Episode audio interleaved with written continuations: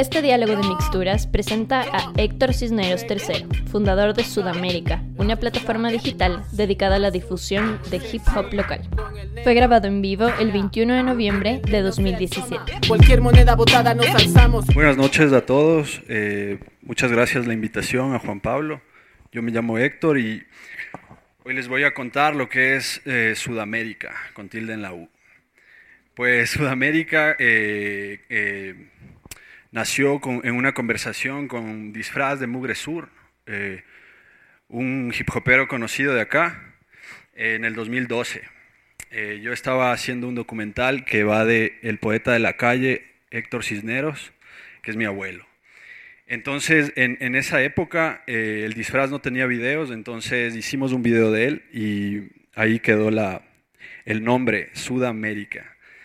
Eh, yo no sabía cómo ponerle a, esta experiencia y, claro, quería que sea una cosa que nos incluya a todos, digamos así. Y bueno, ahí nació el nombre. Eh, los que estamos detrás de esto somos Disfraz de Mugre Sur, eh, Juan García, Chester de Custodia, un grupo de hardcore de acá, David Estrella, que es creativo y, y, productor de hip hop, y Héctor, que soy yo el gusto mío por hacer videoclips, digamos así, nace eh, desde los 13 años. Desde los 13 años que eh, salíamos con unos panas y estas cámaras que eran de como de cassette, así a, grabar los trucos de, digamos, de skateboarding. Y bueno, eh, Sudamérica tiene un trabajo un poco extenso como productor de festivales. Tenemos cuatro ediciones de un festival llamado Alfaro Vive Hip Hop, donde van de 2.000 a 3.000 personas en cada edición. Hacemos Solo los Fuertes Sobreviven, que es un festival de hardcore, que también tiene ya cuatro ediciones. Y también estoy en la estamos en la producción de un festival de rock llamado Rock Miñahui, que va en su 20 edición. Nosotros empezamos desde la quinceava a ayudarles, digámoslo así. En la producción visual eh, tenemos producidos más de 50 videos para la cultura hip hop latinoamericana, eh, con, a grupos como Mugre Sur, El Bloque, Vespa, Rapper School, Bubaceta, Estrategia y bastantes más. Eh, también manejamos artistas, hacemos giras nacionales e internacionales de eh, grupos de hardcore, las agrupaciones locales de, hip hop. Eh, ahora mismo tenemos una banda de Chile que se llama Vientos, que es una banda de hardcore. Le estamos haciendo girar por el sureste de Asia. Eh, a Rapper School también tuvimos la oportunidad hace unos, hace un año exactamente de, por primera vez como productora, digamos así, llevar a un grupo peruano a, su primer hip hop al parque. Entonces eso es un logro bastante grande y sí es una pena también no haber podido llevar una banda nacional, pero estamos trabajando para eso. Eh, eh, trabajamos bastante en las redes sociales eh, en esta cuestión de como community managers tenemos un afluente más o menos aproximado de todas nuestras redes unidas, como 100.000 visitas diarias. Pues la importancia de las redes sociales, eh, nosotros al principio no queríamos subir los videos o los estrenos a YouTube ni a, ni a Facebook, queríamos salir en la tele, pero por, por, como dice David, por obvias razones no hubo, no hubo cómo, por el lenguaje, por, por, por un poco los temas fuertes que trata el, hip hop, no, nos aceptaron, digamos así. Eh, creamos las redes de Sudamérica en YouTube y Facebook y el primer, el primer trimestre de estrenos fue increíble, hubo una aceptación masiva, digámoslo así, y ahora es una plataforma que sirve para, para yo qué sé, posicionar A o B producto, digámoslo así. Eh, en esto del streaming, eh, creo que el respeto a la música y a la buena producción local e internacional se refleja en los millones de views que hemos recibido.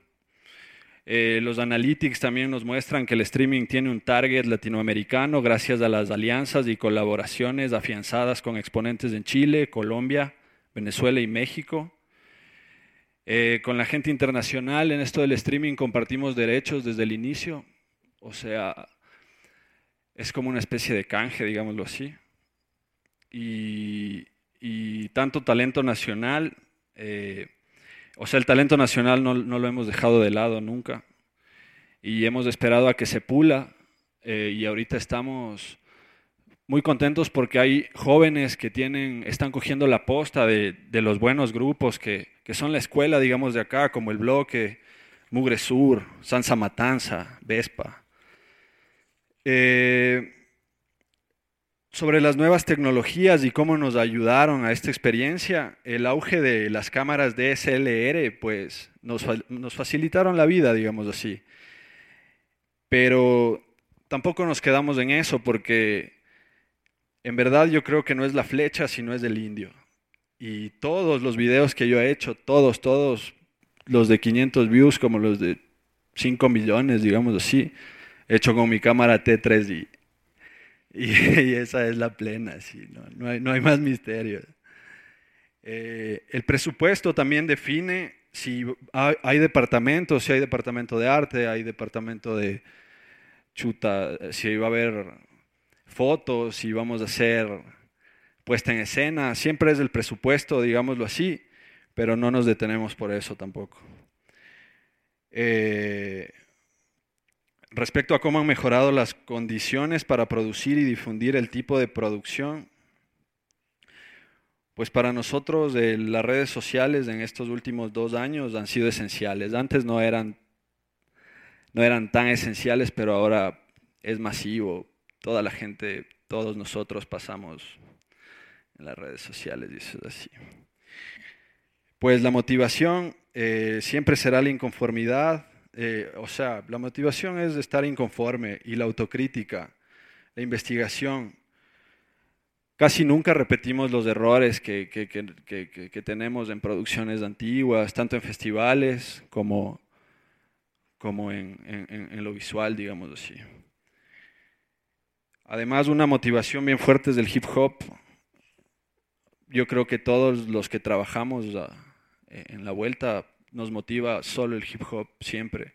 Un buen beat, una buena lírica bien estructurada. Y eso, trabajar con gente que siempre está pensando en rap. ¿Cómo es la gestión para cada proyecto?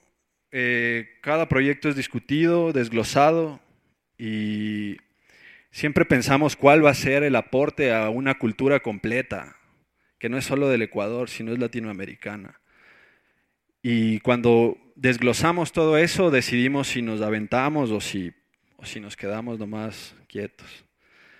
La gestión es comunitaria, todos aportamos, eh, claro, porque, porque nos va a beneficiar a todos, digamos así. Trabajamos igual con empresa privada, con, con empresa pública, pero más es la voluntad así de los hip hoppers. Eh, bueno, en la estética, puedo hablar de lo visual, la estética de cada producto corre por cuenta de los creativos, que son los nombres que les dije al principio. Eh, nosotros nos reunimos, discutimos cuál es el concepto, de qué va la canción, si es que realmente vamos a necesitar el arte, si vamos a necesitar, pues, todo lo, eh, no sé, lo que, lo que requiere una producción visual, o si es que podemos minimizar todo eso y, pues contar la historia desde, yo qué sé, construcción por planos. Eh, la estética más utilizada en mis videos, digamos así, en los videos nuestros, es la de MTV de los 90. O sea, son planos que van al beat, locaciones cotidianas, aceras, muros, parques, pistas de skate, terrazas, periferia, eh, corrección de color muy saturada y construcción por planos si es que es necesaria. Todo depende siempre igual de la visión de los creativos que estamos detrás de esto, digamos así. Eh, eh, en esto de la, de la, digamos que el único grupo de, de, de, de las bandas, de la, de la vasta lista de bandas que han trabajado con nosotros, el grupo que más nos ha hecho cuestionar es Mugre Sur. Eh, nos ha hecho pensar, digamos, un poco más, más sobresalirnos así de esa estética tan marcada y, y eso nos gusta bastante. En otros proyectos funciona de la misma manera, buscamos un referente grande, no nos inventamos el agua tibia, consensuamos una ruta que nos guste y todos trabajamos. Eh, siempre leales a la cultura hip hop y sus elementos, una consecuencia que el target hip hop latino e hispano la tiene muy claro y se reinventa constantemente. Hay un lenguaje bien claro y hay una estética bien marcada, digámoslo así, en, esto del hip hop. Y cada vez está cambiando y cambia, pero eh, digamos que es claro. Con respecto a la técnica, pues con alto presupuesto, nosotros trabajamos las, las producciones pues con departamentos, digamos, departamento de arte, eh, bueno, como les dije antes, es que hay el presupuesto, pero tampoco nos, nos quedamos. Siempre hay un director y un productor y un director de foto. Y en la fase de producción, de postproducción, el director y editor montan, digamos, el producto final. Eh, en la técnica, el rodaje, la mayoría de veces adoptamos la estética mencionada, como el, ya les dije, el videoclip de MTV de los 90. No usamos actores profesionales jamás, tampoco sets, con excepciones. Además, las locaciones y situaciones eh, están ligadas a la lírica, digamos así. Y siempre queremos que sea auténtico y que sea lo que la agrupación quiere mostrar. Además, eh, en esto de la técnica me gusta creer y, me gusta ah, como vincularle a la vanguardia del neorealismo italiano, que va por ahí, o sea, es como con lo que hay ese momento, digamos así, sin, sin, sin actores profesionales, ni muchos sets, ni muchas cosas. Eso, muchas gracias.